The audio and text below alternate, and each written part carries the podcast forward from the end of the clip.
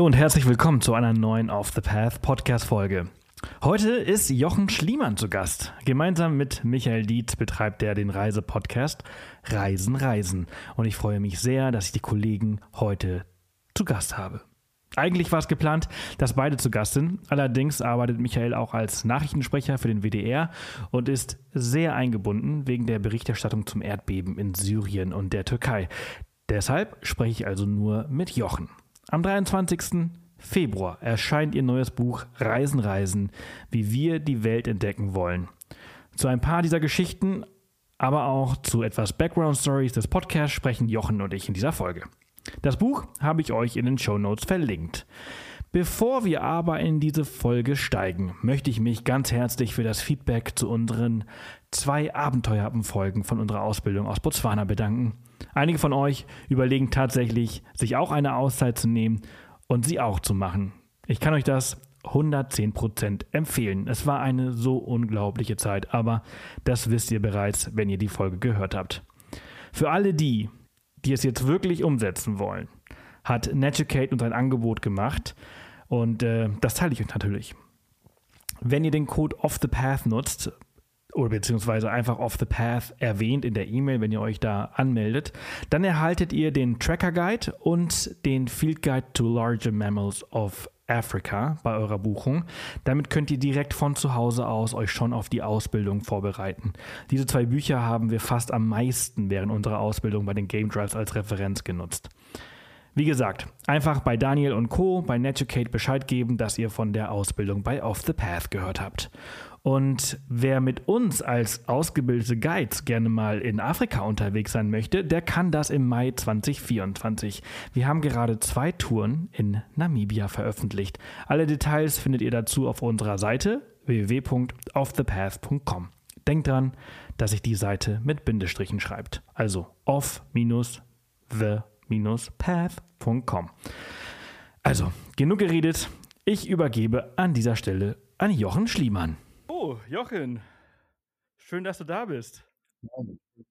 Hallo, schönen guten Tag. Ich freue mich sehr, dass wir dieses Gespräch führen. Es ist das allererste Mal, dass wir in Kontakt treten. Ne? Also ich äh, folge euch ja seit eh und je, seitdem ihr euren Podcast habt und äh, schon äh, darüber hinaus. Ähm, und ich freue mich, dass du heute da bist. Ja, du bist das. Du bist unser Hörer. äh. Nee, ähm, vielen Dank. Ja, ich, äh, wir kennen dich ja auch. Ne? Man kennt sich ja namentlich und man äh, meandert so im selben Universum so ein bisschen rum. Und ähm, es ist schön, dass man endlich mal äh, sprechen kann. Sollte man öffnen. Ah, auf jeden Fall. Ich, äh, ich weiß noch gar nicht, ich habe noch keinen Titel für diese Folge, aber ich, ich nenne sie einfach Reisen, oder? Heute leider nur die eine Hälfte da. Tja, einer, einer fehlt, ja. Ähm, nein, das, Michi ist gerade unterwegs. Und ähm, du, wie nennt man das? Ja, Interview mit Reisen. Nee, mach mal Reisen, Reisen. Wir sind beide voll Reisen, Reisen von der, äh, von der Philosophie her. Michi, ja, ja. Ähm, ihr habt äh, ein neues Buch äh, rausgebracht. Ähm, ich, ich weiß ehrlich gesagt noch nicht einmal, wie das Buch heißt, weil ich nur eine Fahne habe ohne Titel. Ich habe ich hab die Vorderseite äh, nicht gesehen, ich habe äh, den Buchrücken nicht gesehen, aber ich habe das ganze Buch gelesen und das ist äh, total klasse, ähm, was ihr jetzt herausgebracht habt. Ich würde jetzt mal vermuten, Reisen, Reisen, Untertitel? Äh, wie wir die Welt entdecken wollen. Ah.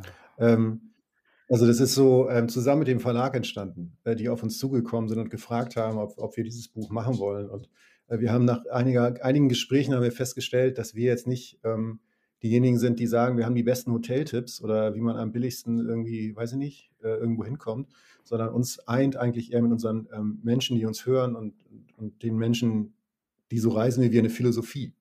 Und äh, daher kam dann irgendwann der Vorschlag auf, ob wir das so nennen wollen, wie wir die Welt entdecken wollen. Und das passt eigentlich ganz gut, weil, weil da kann man relativ, das kann man so, also das, genau diese These wird letztlich ja im Buch, weiß ich, 20 bis 30 Mal in kurzen Essays Geschichten, Beobachtungen von uns auf dieser Welt und auch von anderen Leuten, die bei uns zu Gast sind, äh, ausgelegt. Wie will man die Welt entdecken? Sei es an welchen Orten, wie will man fahren, wie will man reisen, wie will man laufen oder wie will man auch darüber denken und welche Perspektive will Ja, das finde ich richtig gut. Ich habe mir nämlich ein aus dem ganzen Buch habe ich mir viel äh, notiert, aber ich habe mir einen Absatz oder fast eine ganze Seite notiert, und zwar die Seite 65. Und die kommt von dir. Und ich möchte die mal eben ganz kurz zitieren, die passt nämlich gerade ganz gut. Äh, die Frage ist, was bedeutet Reisen für uns? Falls Reisen einen Liegenplatz mit Sonnengarantie und ausgesperrten Problemen hinter dem Zaun bedeutet, hinkt diese Geschichte. Falls ein Tief auf Reisen bedeutet, in der Schlange am Buffet Angst zu haben, ob, nach, ob noch Kartoffel ob noch Kartoffelgratin da ist, können wir dieses Thema hier und jetzt beenden.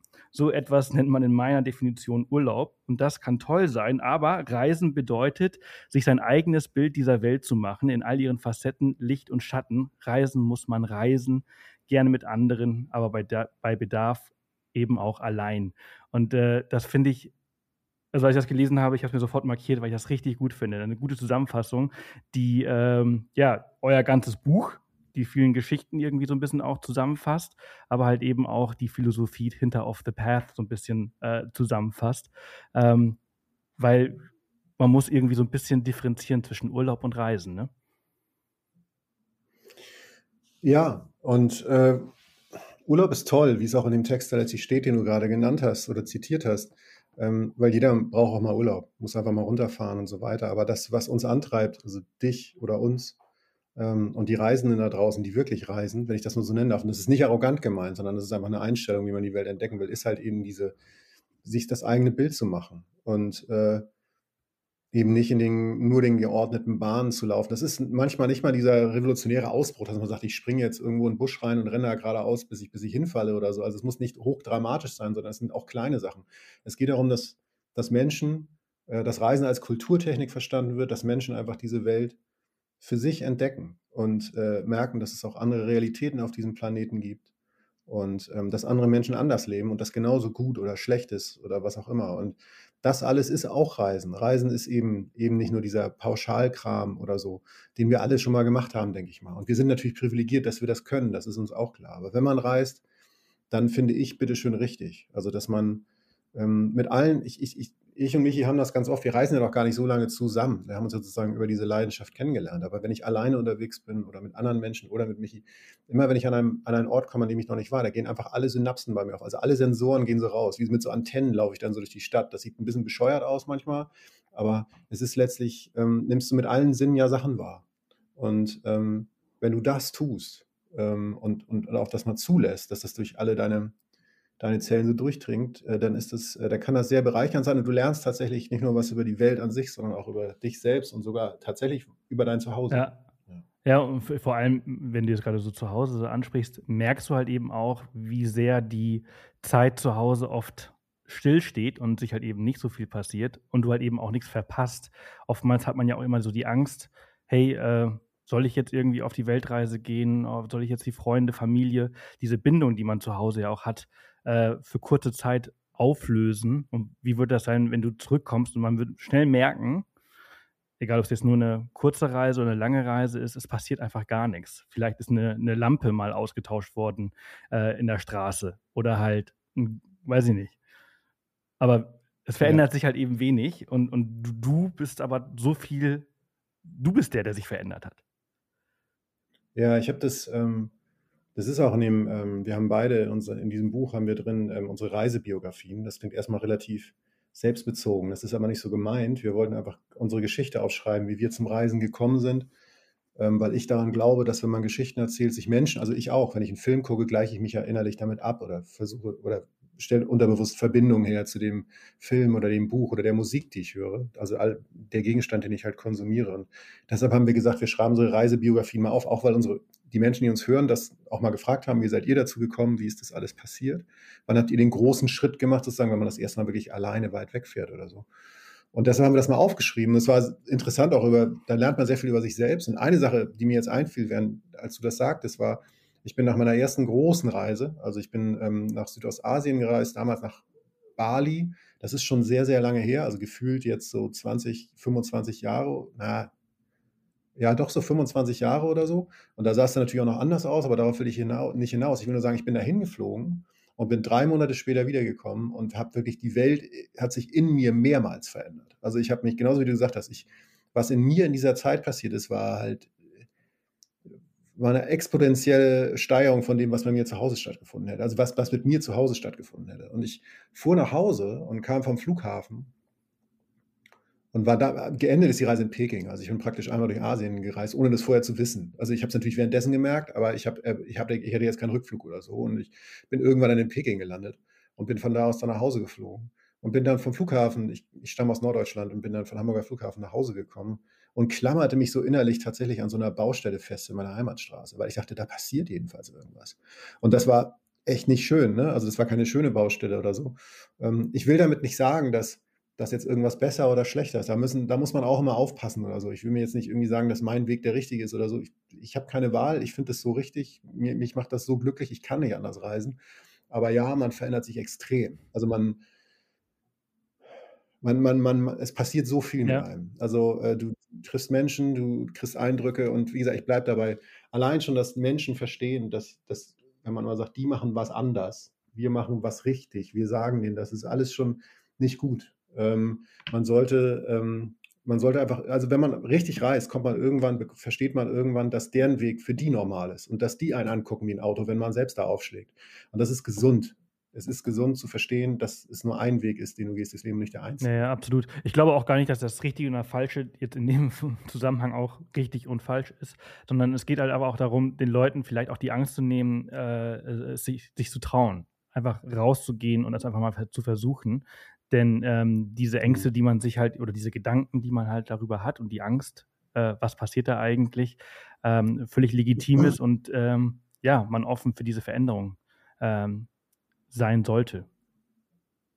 Ja, und es ist, es muss auch gar nicht, es muss auch gar nicht so ein dramatischer Schritt sein. Also ich habe es natürlich dann gleich wieder so gemacht, ne? nach Bali fliegen und dann ähm, und dann auch damals, oh Gott, jetzt redet, erzählt Orba vom Krieg sozusagen, aber damals gab es jetzt nicht so richtig viel Internet oder so. Also gab es schon, aber es war jetzt nicht so gängig. Man konnte nicht jeden Abend auf dem Hotelzimmer mit dem Handy in der Hand mit allen kommunizieren. Das heißt, du bist weg. Und ähm, das allein ist toll. Das ist aber auch eine Herausforderung und es muss gar nicht so sein. Also wenn du jetzt von mir aus den Pauschalurlaub schon gebucht hast in zwei Monaten und bist irgendwo, dann geh aus dieser Hotelanlage raus, wenn es sicher ist, und guck dich um. Das ist der Schritt. Oder du gehst durch deine eigene Stadt und setzt dich mal irgendwo hin, wo du sonst nicht sitzt. Oder bieg mal anders ab. Oder ähm, also die abgefahrensten Erlebnisse habe ich jetzt nicht an den abgefahrensten, äh, an den weitest entferntesten Orten der Welt gehabt.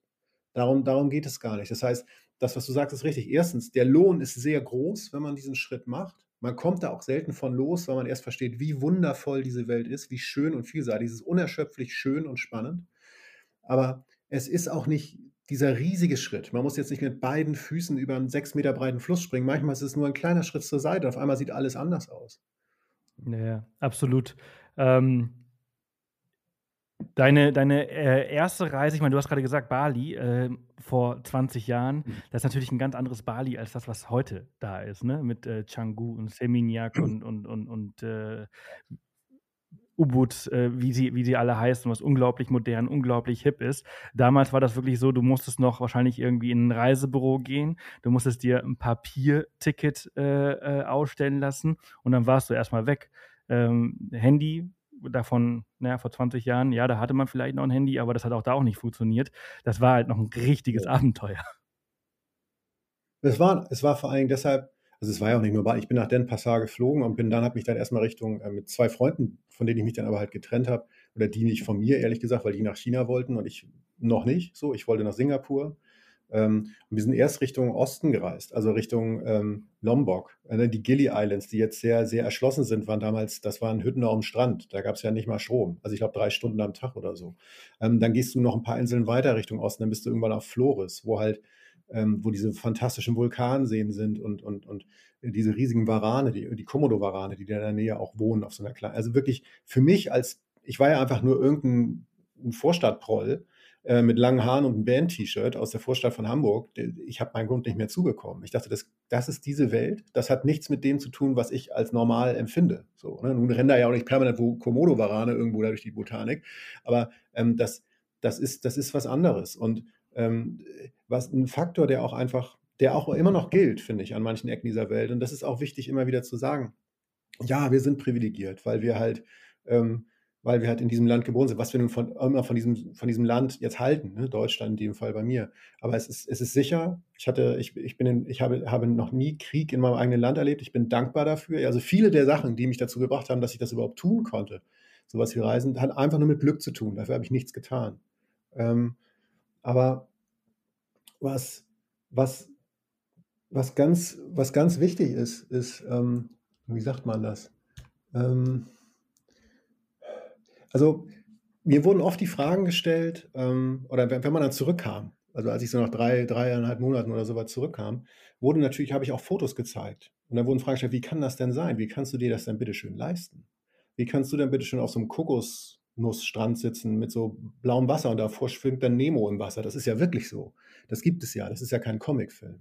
Und ähm, eine der Antworten war, und die, die stimmt dann auch, bei, trotz allem, was ich eben gesagt habe, so, ähm, wir haben, und du machst das vielleicht auch oft, zumindest verstehe ich die Philosophie von euch auch so ein bisschen so, ähm, wir haben auch einfach so gelebt wie die Leute vor Ort. Das heißt, wir haben, ich habe da nicht sehr viel Geld ausgegeben für Transport, weil ich den mit einem teuren Overland-Bus fahren musste oder geflogen bin oder weil ich im Mega-Hotel gepennt habe. Ich habe halt so, ich bin da halt mit den Linienbussen der Leute gefahren, die natürlich übrigens auch für Leute ausgelegt sind, die tendenziell nicht zwei Meter groß sind. Ähm, das heißt, meine Knie waren teilweise ein paar Tage nicht mehr existent nach solchen Touren. Ich bin teilweise 36 Stunden durch irgendwelche Serpentinen auf irgendeiner Insel gefahren, die ich nicht mehr, mehr weiß. So. Mit, mit brüllend lauter Musik. Aber da, da lernt man was, das ist okay. Und dann kann man, das, das teuerste war der Flug. Wir haben da einfach auf, auf, auf normalem, alltäglichen Niveau gelebt, was es dann auch erschwinglich machte für Leute wie uns, ich sag mal uns, uns Reisende. Und ich bin dann halt nach Hause gekommen nach dieser ersten Reise und habe dann halt Zeitarbeit mäßig, also das war so ein Deal, du gibst irgendeine Firma, sagst du, ich muss von da bis dann arbeiten, ja, die geben dir Arbeit, egal was. Das war eine Nussfabrik, das war weiß ich, irgendwie Kerzenleuchter sortieren oder irgend so ein Kram. Und bin da mit dem gestellten Bart wieder los und habe da praktisch so mit dem gestellten, äh, mit dem gesparten Geld wieder los und habe dann halt vor Ort genauso gelebt wie hier zu Hause, nämlich ein alltägliches Leben. Und so konnte ich mir halt dieses Leben eine gewisse Zeit lang finanzieren. Ähm, ich weiß gar nicht genau, wie ich drauf gekommen bin, aber das ist, das ist, glaube ich, auch wichtig, weil, weil, weil mir auch, weil ich glaube, dass wenn man so reist, ähm, dass du ähm, weißt du, heutzutage wird viel darüber geredet, dass man nachhaltig reisen soll und so. Und da sind wir, das ist ja tatsächlich so bei Reisen, Reisen, ähm, äh, dass wir das von Anfang an auf unsere Fahne geschrieben haben und das auch lange gemacht haben, bevor es in jeder Waschmittelwerbung behauptet wird, dass Waschmittel nach, nachhaltig mhm. ist oder so. Also wir waren da eher, eher vor dem Trend, weil uns das einfach äh, wichtig ist in dem Sinne. Aber nachhaltiges Reisen ist zum einen natürlich Emission, aber zum anderen halt auch, dass du vor Ort mit den Leuten arbeitest oder die Leute buchst, mit den, bei den Leuten essen gehst, die Leute triffst, die dort wirklich wohnen und nicht die großen Ketten, die weltweit irgendwie welche Netze spannen. Und ähm, das, ähm, das haben wir sozusagen damals unbewusst gemacht, ohne es nachhaltig zu nennen, weil wir es jetzt erstens leisten konnten, zweitens, weil uns viel mehr interessiert hat, mit den Leuten zu reden. Und so war man eigentlich nachhaltig beim Reisen vor Ort zumindest, ohne es halt sozusagen so zu nennen. Ne? Und es bringt immer noch, aber das wirst du auch bestimmt äh, bezeugen können, dass das einfach die erfüllendste Geschichte ist, dass du die Leute vor Ort so kennenlernst. Ja, ja, absolut. Ich meine, wir, wir versuchen das halt eben auch. Ich meine, als, als Reiseblogger und, und auch als ihr als Reisepodcaster, du hast gerade gesagt, Nachhaltigkeit ist natürlich, was Emissionen angeht, immer ein schweres Thema, weil dieser Flug natürlich halt eben so sehr ins Gewicht äh, fällt. Da gibt es Möglichkeiten, das zu kompensieren. Aber wenn man einmal vor Ort ist, gibt es halt extrem viele Möglichkeiten. Und wir versuchen zum Beispiel auch mit unseren Gruppenreisen, wir waren jetzt gerade erst in Finnland unterwegs, äh, da arbeiten wir, wir versuchen mit den kleinsten Unternehmen zu arbeiten, wo ich halt wirklich noch mit dem Eigentümer in Kontakt bin.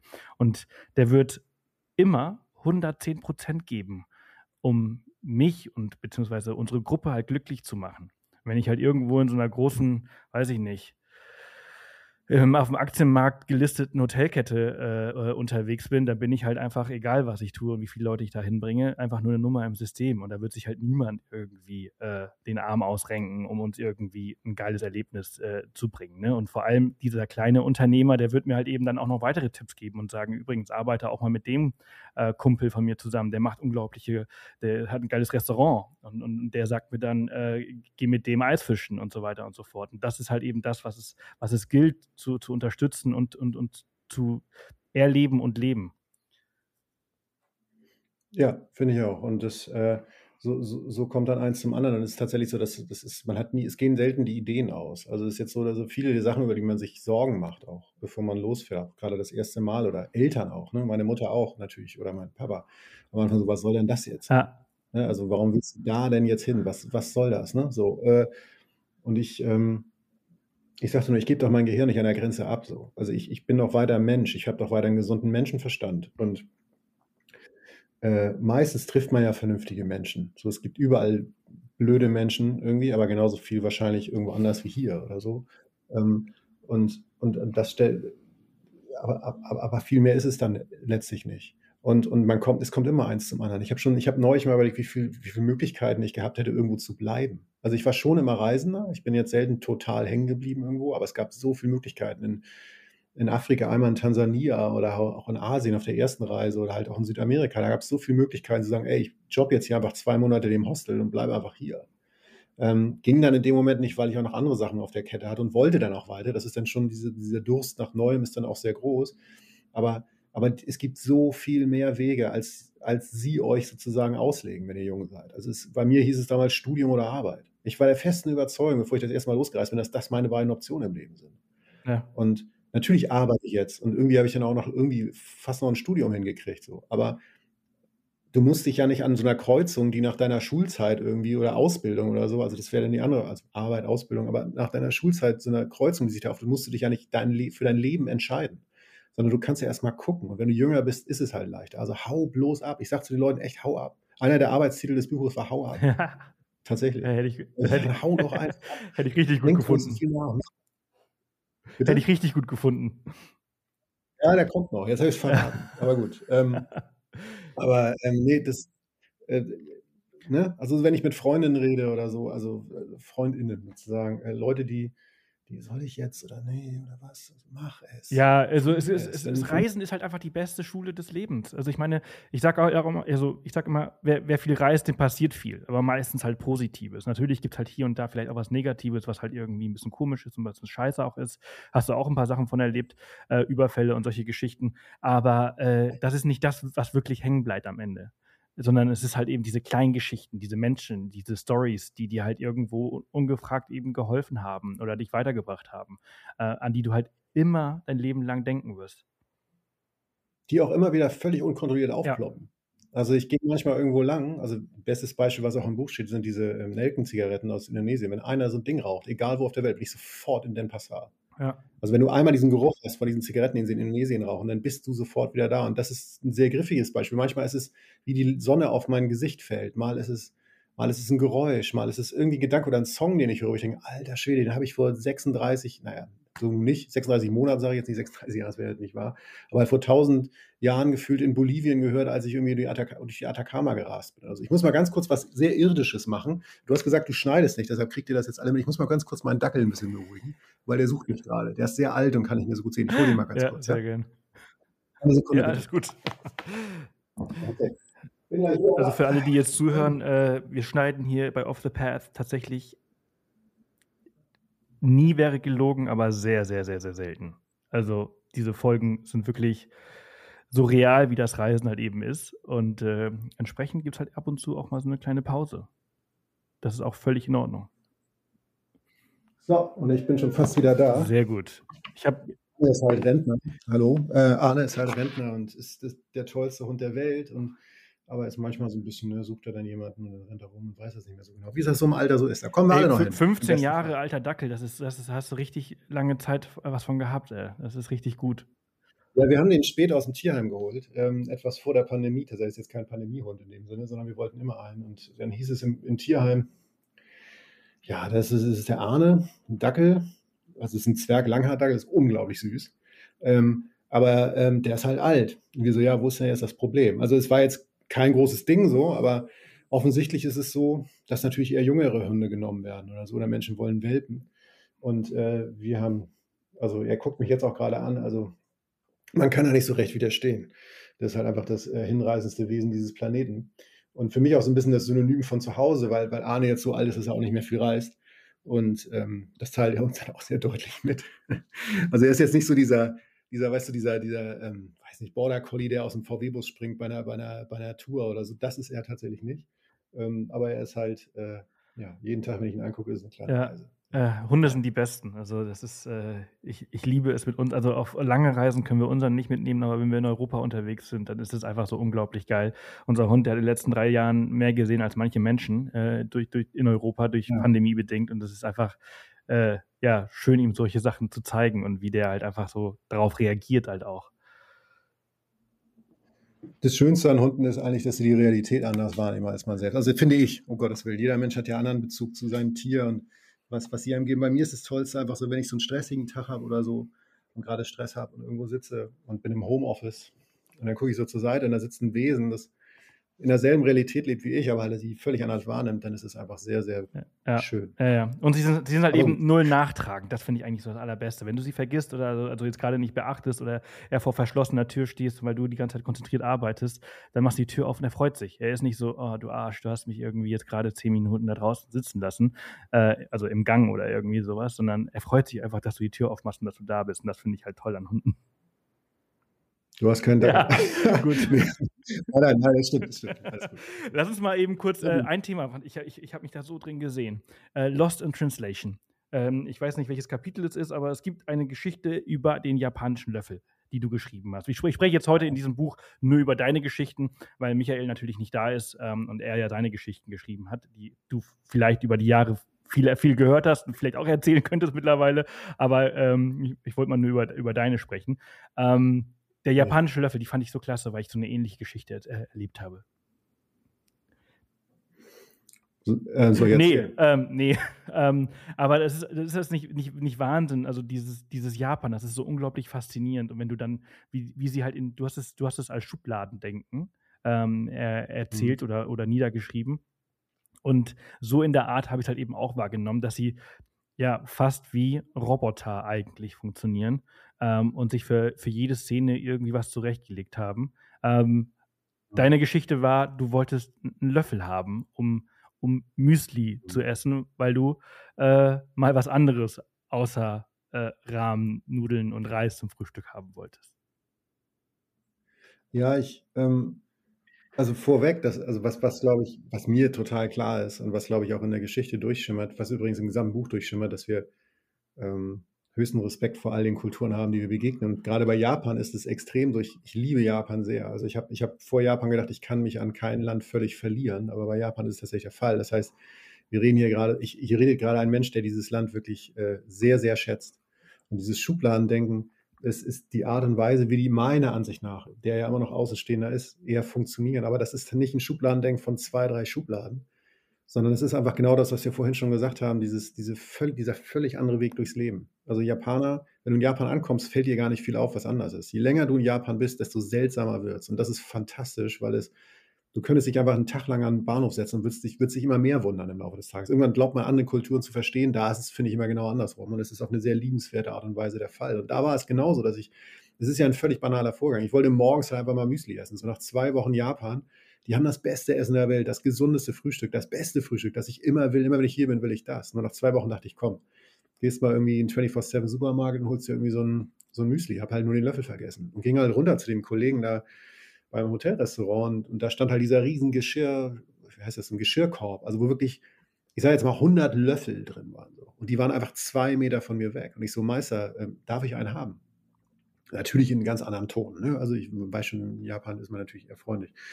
Und er, ähm, er also ich versuche es jetzt halbwegs kurz zu machen. Ich habe es im Text versucht, sehr, das ist übrigens das Schöne, dass, der, dass das Buch nicht nur ein verschriftlichter Podcast ist, sondern wir versucht haben, in Schriftsprache, also wirklich, sage ich mal, literarisch relativ wertvoll auf den Punkt zu bringen, wie, wie, wie diese Geschichten sich ereignet haben, ereignet haben, die wir da abbilden. Und, ähm, und es, es entspannt sich eine absolut unglaubliche Geschichte darüber, dass dieser Mensch sozusagen nicht in der Lage dazu war, mir diesen Löffel zu geben, weil es halt nicht in seinem soll ich sagen, in seinem Relevant Set drin war, in seinem Handlungs, alle seine Handlungsoptionen haben nicht hergegeben, dass er mir einfach diesen Löffel gibt. Also das war jetzt kein Problem. Es gab jetzt keinen kein Kon Konflikt oder so, aber er ist, Japaner, er hat, er, dieser Mensch, so wie ich Japan, ich persönlich auch war, manchmal Japan wahrnehme, hatte nicht als Möglichkeit in sich drin, dass er mir einfach diesen Löffel gibt oder dass ich ihn mir nehme. Und ich habe es natürlich auch nicht gemacht, weil ich freundlich bin und zurückhaltend. Und ähm, das endete damit, dass nachher in der Rezeption, und ich wollte, ich wollte längst keinen Löffel mehr. Also ich habe irgendwann gemerkt, dass es irgendwie, dass das alles zu kompliziert ist. Und ich hätte längst wieder japanisches Frühstück gegessen oder mein Müsli mit der Hand oder mein Gott oder nichts.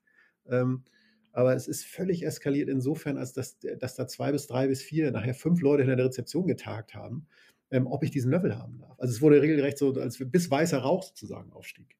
Weil die es einfach nicht geschafft haben zu verstehen, warum ich diesen Löffel haben will. Und das, ähm, das, das fasste für mich in einem Wunder, an einem, einem völlig, sag ich mal, wirklich egalen Moment, weil mein Lebensglück und meine Liebe zu Japan war davon natürlich nicht in, in keinster Weise beeinträchtigt, aber fasste irgendwie ganz gut zusammen, wie wahnsinnig anders dieses Land ist und wie es einen auch so ganz leise zur Weißblut treiben kann, wenn man es nicht versteht oder wenn, man's, wenn man sich nicht darauf einstellt. Ich fand es dann eher cool, war natürlich am Ende ein bisschen verzweifelt.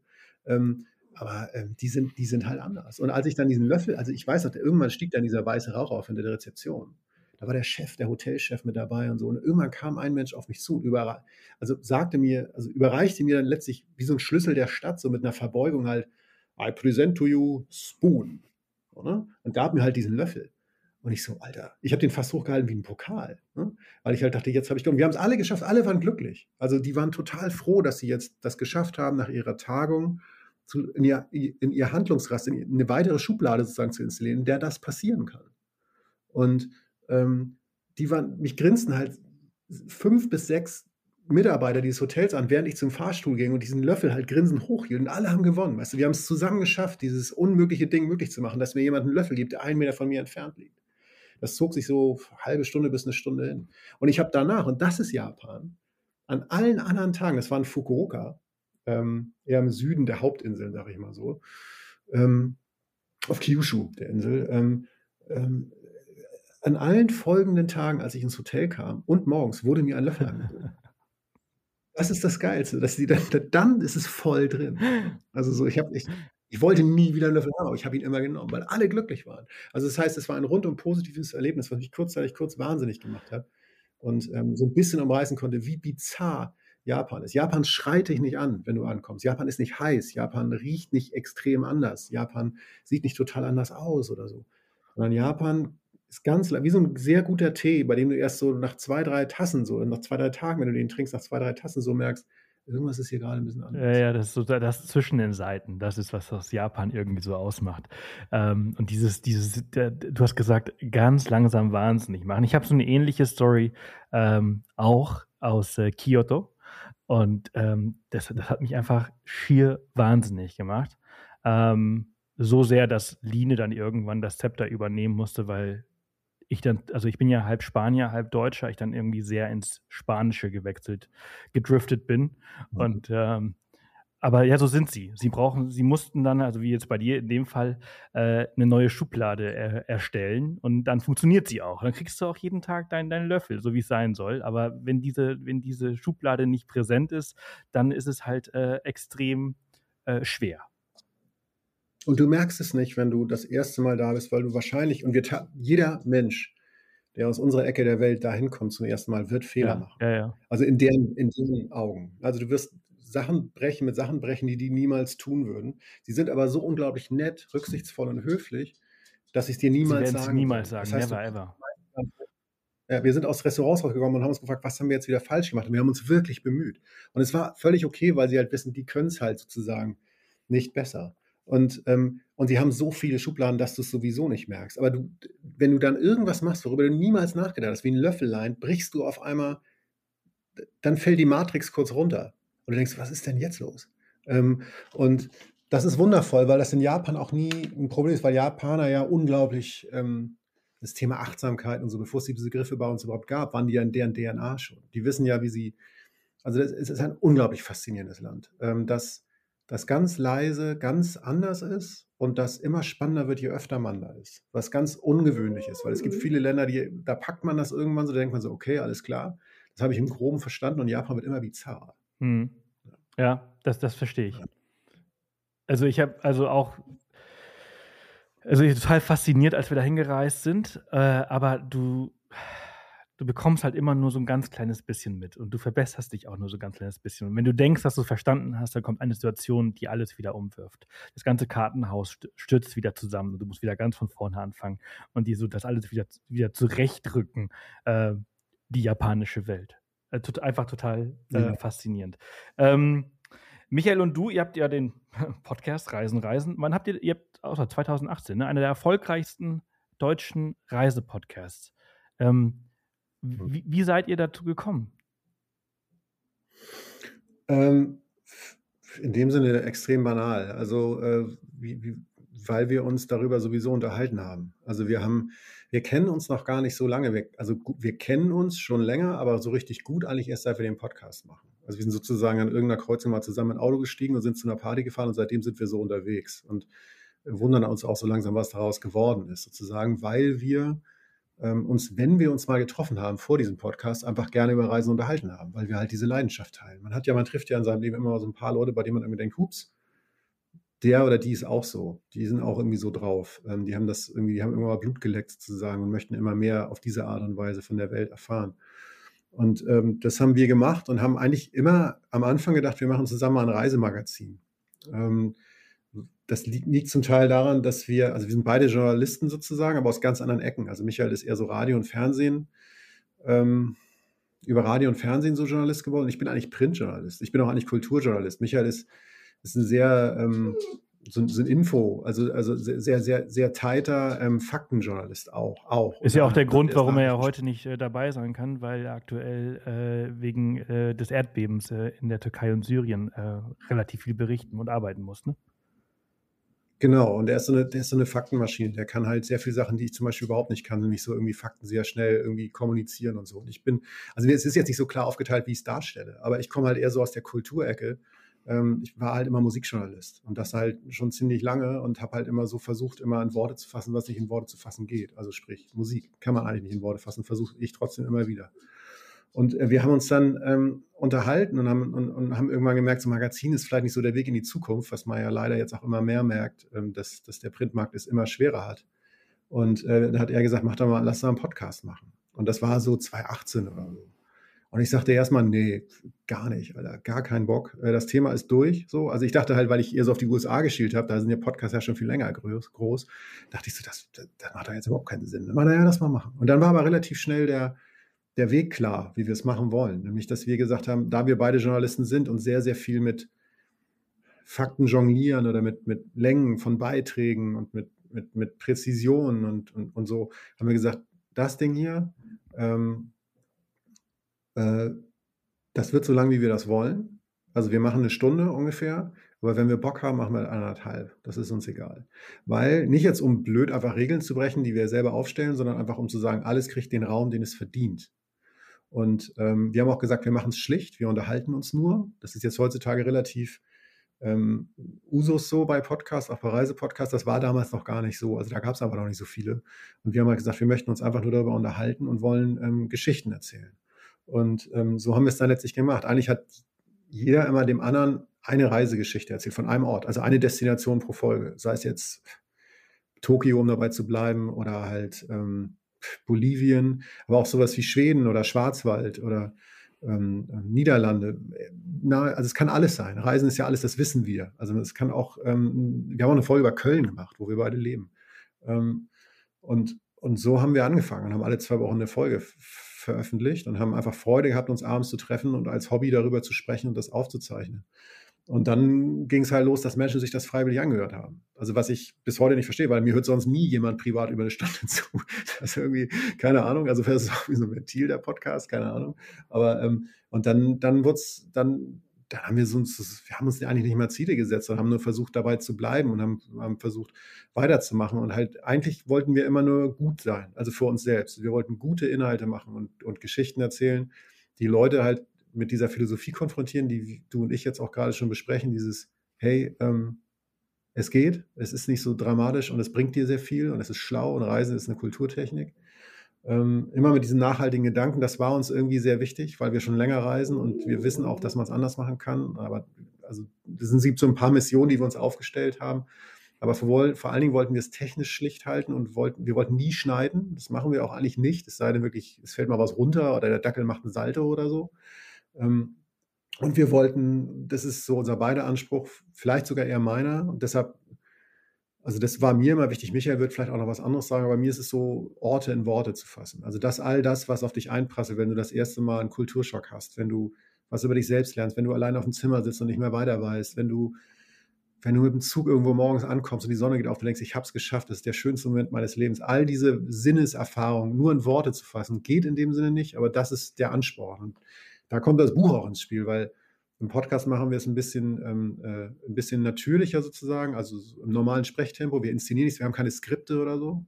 Ähm, und im Buch ist es so, dass Schrift, also geschriebene Schrift ist ja ein ganz anderes Medium und das macht uns beiden wahnsinnig viel Freude halt auch, dass, dass man das so in Worte fassen kann, dass man das lesen kann. Und deshalb ist dieses, das ist für uns so schön, wo das Buch jetzt fertig ist, dass es halt eben nicht nur ähm, die, dieser Podcast in Schriftform ist, sondern es ist eher die Philosophie des Podcasts, so als Buch, wie es am ehesten funktioniert, nämlich in kleinen Episoden, in kleinen Geschichten, etwas Literarisches, also was wir uns selber durchlesen würden, was wir selber als Buch auch anerkennen. Weißt du, also es ist jetzt nicht so eine, es hat jetzt kein Verschriftlichungsprogramm, so ein Podcast, so hier Maschine gejagt und wieder hingeschrieben, sondern das sind schon, das ist schon also das sollen andere beurteilen, aber ich freue mich schon über das Buch. Ich finde das schon nicht schlecht. Also sehe ich ganz genauso. Ich finde es total, also sogar richtig gut. Ich habe es sehr, sehr gerne äh, gelesen, eure äh, verschiedenen Geschichten, ähm, auch von euren Gastautoren, die da zwischendurch äh, erscheinen.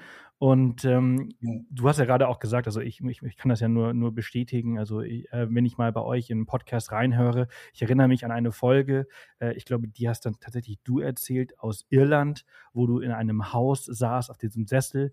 Ähm, und ich kann mir das so richtig, also ich konnte mir das so richtig gut visuell vorstellen. Das ist ja das Tolle an, an Podcasten. Du hörst eine Geschichte, aber du stellst sie dir mit den Augen visuell vor. Und das finde ich, dass ihr das beide äh, extrem klasse macht und äh, ja, den, den Erfolg auch, auch verdient habt. Äh, ihr habt mittlerweile äh, über, über vier Millionen äh, Podcast-Aufrufe äh, zu verzeichnen, ähm, was äh, eine grandiose Leistung ist.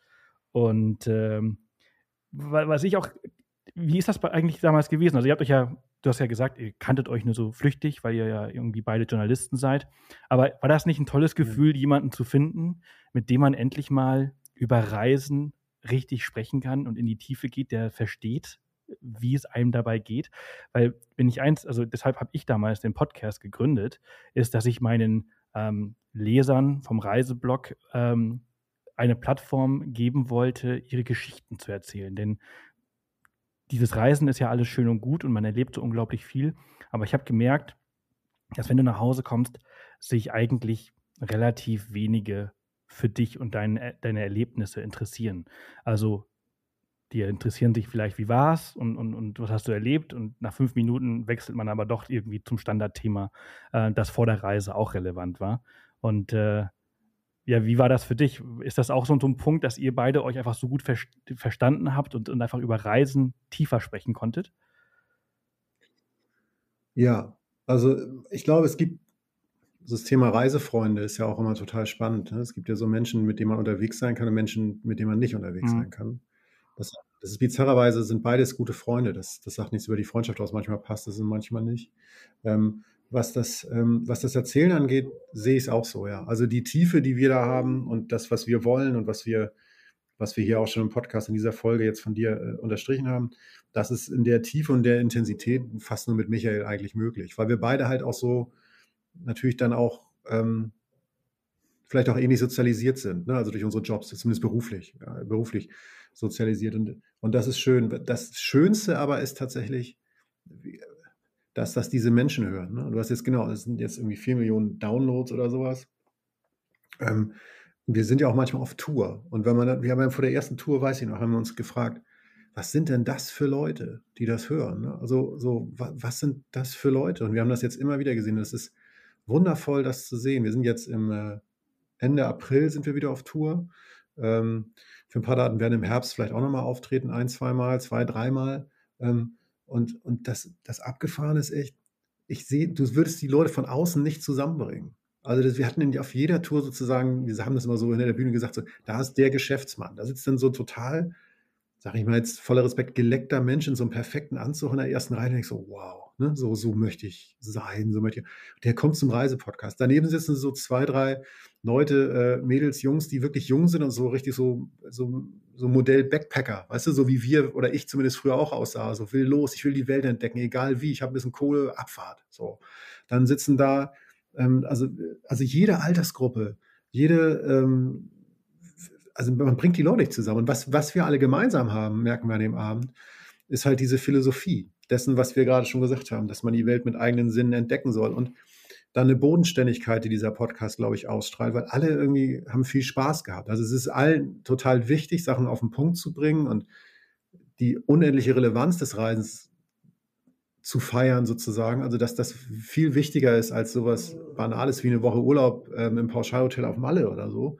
Nichts gegen Mallorca. Auch, ich lebe hier, ich bin von hier. Aber du weißt, Absolut, was ich meine, oder? Also, Malle ist ja nicht Malle, so, also, ähm, sondern jetzt, ich, ich überzeichne natürlich, ne? ähm, aber ähm, und, und, und dann und dann aber auch über sich lachen zu können. Und das ist das Schönste, dass wir zum Beispiel auch nie, wir, als wir aufgetreten sind das erste Mal, so, da haben wir uns ja auch nicht groß vorbereitet. Da haben wir gesagt, wir haben keine andere Möglichkeit, außer das zu tun, was wir in den Podcasts tun, nämlich natürlich ein paar Fakten zu wissen und zu wissen, so ein bisschen so, worum es so grob gehen soll. Aber wenn, wir sind halt so, wie wir sind. Und dann wird halt auch mal gelacht und dann wird ein Witz gemacht, da werden auch alte Fotos gezeigt, wie bescheuert wir früher aussahen. Jetzt inzwischen natürlich auch noch, aber das wird ja mit ein paar Jahren Abstand immer noch deutlicher.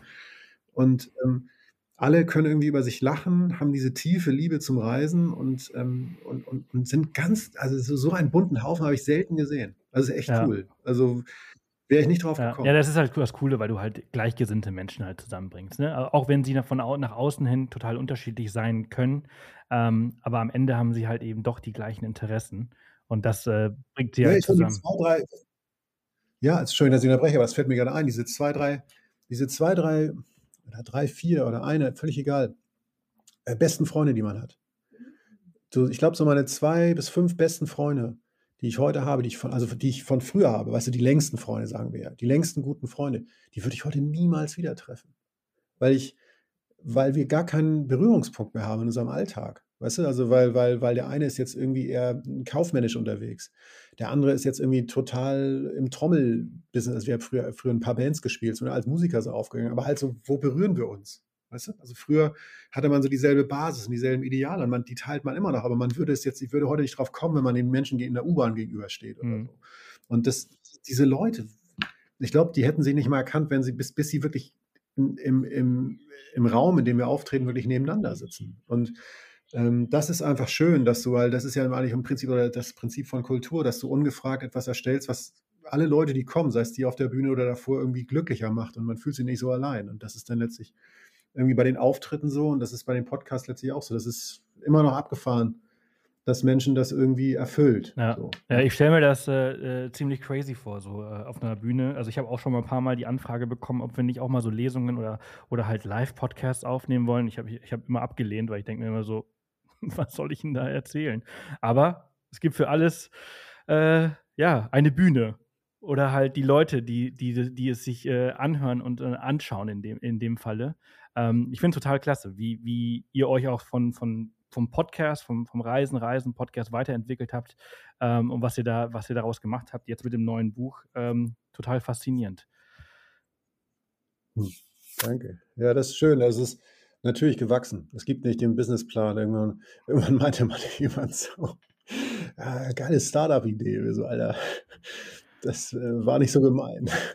Also es kann ja sein, ne? also wenn man so Startup ist, ohne Startup sein zu oder ist nicht zu planen. Wir haben ja auch kein Budget da reingesteckt. Wir haben ja einfach nur immer gemacht, was wir gut finden und wollten und sind auch alt genug sozusagen in dem Sinne, wir sind ja jetzt nicht 20, sondern in den 40ern und sind auch äh, schlau genug, um dann nicht irgendwie uns zu verrennen oder so ähm, und haben versucht, das so, so langsam aufzubauen mit eigentlich, eigentlich mit viel, viel Idealismus und Sachen, die wir, die wir halt so, ähm, die wir halt so machen wollen. Ne? Es ist, weiß noch, einmal hat so ein Mensch, wir haben, so ein, wir haben ja auch einen Instagram-Kanal, ne? wie, wie wir alle so, ne? was man so macht und, und das, das, das, ist auch, das nehmen wir auch ernst. Da sind auch wirklich schöne Sachen drauf. Also wer mich mal scheitern sehen will oder eine Mozartkugel probieren, bitteschön. Ähm, das, äh, nur irgendwann guckte sich so ein, ähm, als es so ein bisschen besser schon lief, haben wir dann so einer Freundin von uns oder einer Bekannten von uns, die, die sich mit Social Media sehr gut auskennt, haben wir uns so einen Account gezeigt. Und sie meinte, das ist ja total super, wie er das macht. Das ist ja ein total gutes Konzept, dass es auch immer so ein bisschen so aussieht, als könnte ihr das gar nicht. und wir so, ja, ja, genau, ja, das ist, äh, das war der Plan. So, das stand auf, äh, das stand, das stand in der PowerPoint, als wir das dem großen, also wir sind halt du, das, aber so sind wir halt. Und, ähm, und es ist trotzdem schön, aber man muss doch auch über sich, man muss doch auch über sich lachen können. Weißt du, ich hatte immer dieses Ding bei den Reisemagazinen, bei den Hochglanzmagazinen oder bei diesen ganzen Reisedokus, die ich auch gerne gucke, ähm, sonntags oder so, um irgendwie klarzukommen in der Welt. Nach einer Stunde Nachrichten brauche ich erstmal eine Tierdoku sozusagen. Und das ist auch alles, ähm, das ist alles toll gemacht und, und, und wundervoll und so. Aber diese, also es läuft ja nicht immer klassische Musik, wenn man mit dem Helikopter über den Dschungel fliegt, sondern es ist eher laut und unangenehm, wenn man hat Angst hat. Ja. Oder wenn, man, wenn man über ein Wasser fährt und äh, wenn man mit dem Schiff fährt oder einer alten Fähre, oder das muss ja auch kein Helikopter sein, das mein Leben auch nur einmal gemacht. Aber ähm, so, es ist, das ist toll so und wir sind auch sehr schön geistig im Podcast und wir lieben das Reisen und zeichnen auch Bilder mit unseren Worten und auch im Buch vor allen Dingen. Ähm, aber es ist ja nicht nur so. Und es schadet der Sache überhaupt nicht und es macht nichts kaputt, wenn man auch sagt, Leute, ähm, ja, ich musste nach 24 Stunden auch echt mal auf Toilette gehen im Bus. Und ähm, das kann man ja auch mal sagen. Ja, ja, absolut. Einfach mal, einfach mal real äh, lassen. Ne? Du hast ja gerade die Magazine oder halt eben auch die Reisedokus. Ne? Also ich habe ja jetzt, ich habe im Dezember eine Ausbildung zum Safari-Guide gemacht. Ähm, und wenn du jetzt, also ich habe mir jetzt, nicht, seitdem ich zurück bin, mal verschiedene Dokus auf Netflix und Disney Plus und so weiter angeschaut. Und das ist ja eine Kunst. Das ist ja wirklich richtig harte Arbeit, sowas zu erstellen, weil die Natur, die läuft ja nie nach Plan. Und das so, so diese Bilder so hinzubekommen. Aber wenn man jetzt so mit dem Auge des ausgebildeten Safari-Guides da drauf schaut, merkst du erst erstens, wie fake das alles ist und zweitens, dass der Löwe der ersten Szene nicht der gleiche Löwe ist von der zweiten Szene. Aber ähm, das weiß natürlich, das weiß ich jetzt, aber das weiß der normale Zuschauer, der da vom Fernseher sitzt, natürlich nicht. Ähm, und ja, man sollte das einfach viel realer lassen. Ne? Ich meine, natürlich tendieren wir alle dazu, ihr, wir, die Magazine, die, die Dokumentation, es manchmal vielleicht äh, schöner darstellen zu lassen, als es ist, aber hat auch damit zu tun, also zumindest mir so aufgefallen, bei uns ist das so, dass man im Nachhinein die negativen Erfahrungen wirklich, wirklich vergisst und nur das, das Schöne übrig bleibt. Und äh, mhm. deshalb vielleicht halt auch immer ähm, ja, schöner über die Dinge spricht, als die vielleicht, ja, man packt dann die klassische Musik über die Busfahrt oder die Helikopterflug oder sonst irgendwas. Aber nichtsdestotrotz ist es ja, trotzdem wichtig, halt, keep it real. Ja, beides, ne? Also wir sind auch, wir sind sehr romantisch im Podcast. Also es gibt schon sehr, sehr, ähm, sehr, sehr schön geistige Momente, wo man das Schöne dann ja auch gerne ausblendet. Aber das ist das Leben ja auch. Ne? Also es gibt ja genug als, ähm, es gibt ja auch eine Geschichte im Buch, als ich ähm, mir so ein Lebenstraum erfüllt habe und zu diesen Berggorillas in Ruanda gegangen bin. Da kam die ganze Härte dieses Ausflugs, den ich da an dem Tag gemacht habe, wirklich erst auf dem Rückweg auf mich, weil ich so auf Adrenalin war davor, dass ich nur geschwärmt habe und wie auf einer Wolke geglitten bin, obwohl ich mich körperlich relativ verausgabt habe. Ähm, in dem Sinne, ja, beides gehört dazu. Genauso wie du sagst. Also mal ist es so, man, man muss halt nichts ausblenden. Das, ich möchte die Dokus, ich möchte ja auch gar nicht sehen, wie der, wie der, wie der Kameramann leidet da im Helikopter oder so. Ähm, aber ich, ich fand einfach nur, dass das vielleicht unsere Aufgabe auch ist, so von Reisen, Reisen halt einfach auch das Bild so ein bisschen, manchmal aus dem Bilderrahmen auch so ein bisschen rauszufahren, weil, weil mir einfach so eine Facette so ein bisschen gefehlt hat. Und das finde ich ja an dem Buch auch so, es ist immer schwer, also ich, ich rede jetzt nicht davon, dass das Buch super ist, weil das an andere Leute entstanden, aber was mich glücklich an dem Buch macht, ist, dass wir manchmal fixieren konnten, was Reisen unserer Meinung nach halt ist. Und das ist halt das ganze Bild. Und das kann alles sein, von lustig bis zu todtraurig, bis zu sehr einsam, bis zu ähm, unglaublich erfüllend. Ähm, also es ist, die ganze Palette ist da ja in dem Sinne drin, in kleinen bekömmlichen Geschichten. Und ähm, wir haben ja zum Beispiel dem Buch nicht einmal gesagt, fahr jetzt bitte los oder so. Sondern wir haben einfach nur Szenen, wir lassen Szenen ablaufen oder erzählen Geschichten, die wahrscheinlich Leute unterschwellig dazu bewegen, eher danach zu reisen, als nicht danach zu reisen. Und das ist, finde ich, halt so, so eher der Weg. Ne? Also weder, weder mit dem, also weder jetzt irgendwie den, den, wie heißt das, den Prediger zu geben, noch den, äh, den, den gefotoshoppten Instagrammer im Text, so von wegen, guck mal, ich liege hier mit meinem perfekten Body irgendwie in Südtirol an so einem See und die Sonne geht gerade auf. Ähm, das will auch keiner, dass wir da irgendwie äh, in Badehose rumliegen. Das, das, das will nicht mal die Natur drumherum, dass wir das machen. Also von daher, ähm, äh, so, so, ja, so sind ja, wir. Ich, muss, ich musste gerade tatsächlich, ich muss nochmal nachschauen, äh, hier im iPad, äh, die Geschichte der alte Mann und der See, ähm, die du geschrieben ja. hast, die spiegelt quasi genau das, meiner Meinung nach, was du gerade so erzählt hast, weil der erste Absatz oder die erste Seite ist halt so, ich habe das so gelesen, dachte ich so, boah, das ist aber so ein bisschen sehr klischeehaft perfekt. Du erzählst die Geschichte, wie du da in den See springst, also die Vorstellung, und dann, dann wechselt es die Geschichte halt, wie es tatsächlich ist. Und das halt das Echte halt eben nicht so schön ist wie die Vorstellung selbst, aber nicht, nicht so trotz erfüllend. Ähm, kann jeder selber äh, lesen, müssen wir jetzt hier nicht äh, diskutieren, aber das ist so, das ist so, während wir das so diskutiert haben, habe ich gedacht, so, ah, das, darüber habe ich doch gelesen. Und das ist halt eben dieses Kapitel für mich.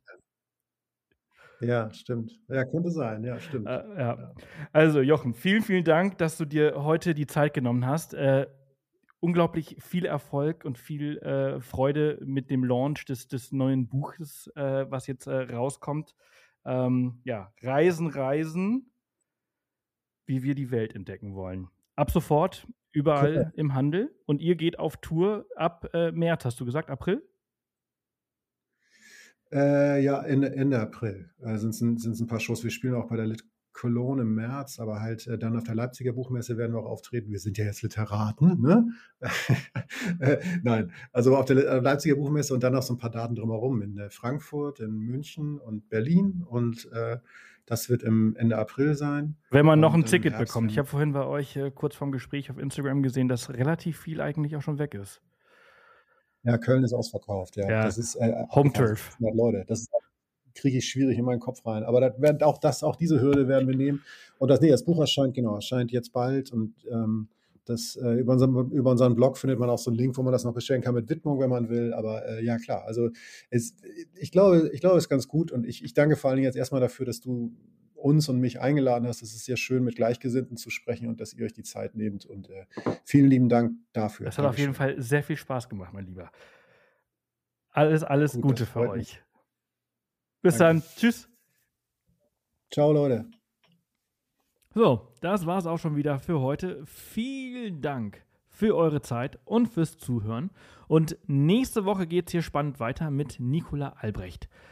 Zufälligerweise auch Journalistin und Reporterin. Sie war jahrelang Auslandskorrespondentin in Israel und wir sprechen von ihrer Reise auf der Road 90 quer durch das Heilige Land.